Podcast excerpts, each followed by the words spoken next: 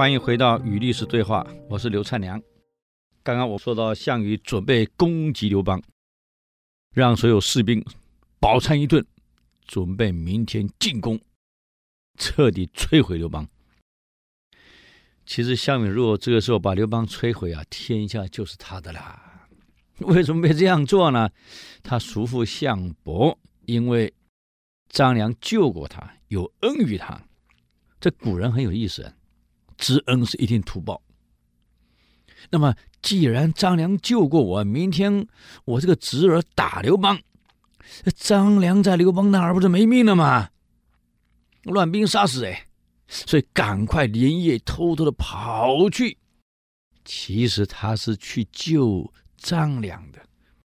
见了张良后，跟张良说：“我家侄儿明天要进攻刘邦。”啊，士卒都准备好了，而且这是彻底摧毁。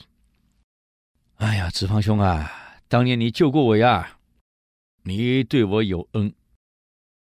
今天我赶快来跟你讲，你赶快跑，我带你走，啊，免得一旦明天项羽进攻刘邦以后，全毁了，你命没了。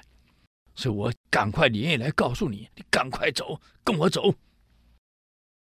张良一听，愣了一下，啊，明天进攻，完了，这个沛公根本没准备呀，他哪知道项羽要突击他？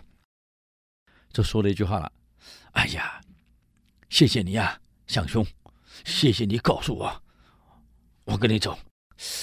可是我现在在刘邦这儿上班呢，啊，我好不容易才文官考试。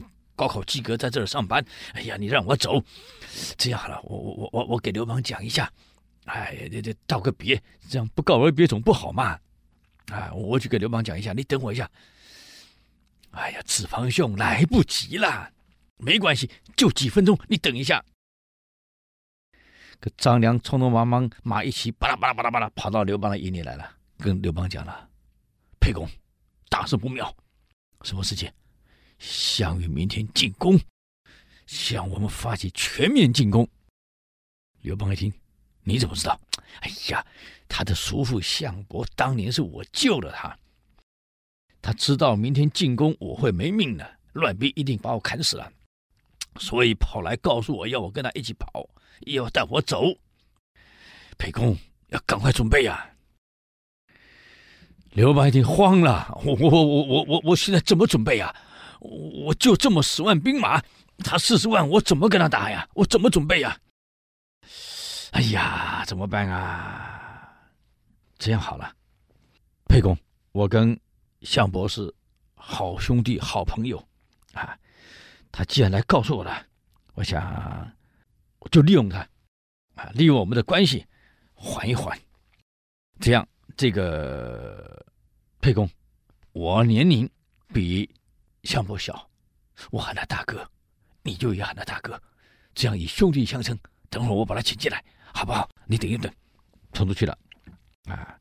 这张良赶快跑进去，跑出去跟这个项伯说：“啊，哎呀，项兄，我刚刚给这个沛公道别，他说呀，他听过你名字，啊，对你很欣赏，呃，是不是也见个面好不好？”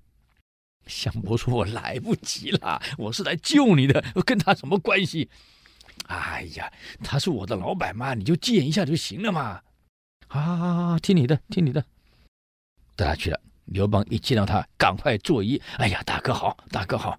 嗯，哦，您就是刘邦啊？没见过嘛，第一次见见。我长得挺好的嘛，个子很高嘛，嗯，很英挺。刘邦说了：哎呀，项兄啊。”其实，我认为，这个我弟弟项羽对我是有误会，啊！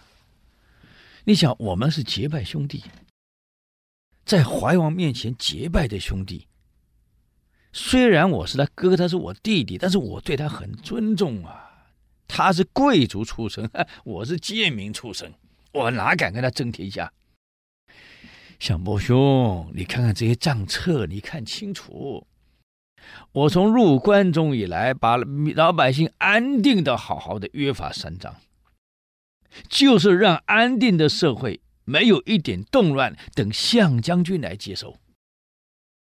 你再看看这个账册，所有宫里面的珠宝钱财，我动都没动啊，一个没动，全在这儿呀。我就准备交给项将军，所以我没动啊。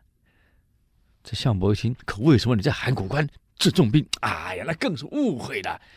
项兄，你想想看，我进了关中以后，天下大乱，关中大乱，京城大乱，多少盗贼流寇进进出出。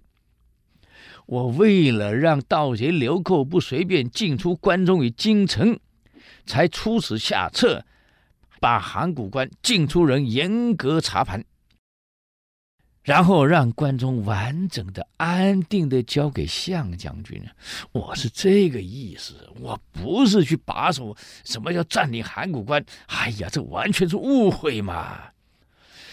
我想，项兄啊，能不能拜托一下？您给项将军解释解释，我们兄弟一场，好歹他是我弟弟，我是他哥哥，啊！你也看到账册都在这儿了，我一样没动，我一样没拿，啊！